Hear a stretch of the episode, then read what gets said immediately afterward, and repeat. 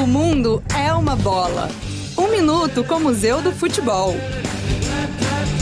Ganhar campeonato nacional é bom, mas as rivalidades que realmente importam são as locais.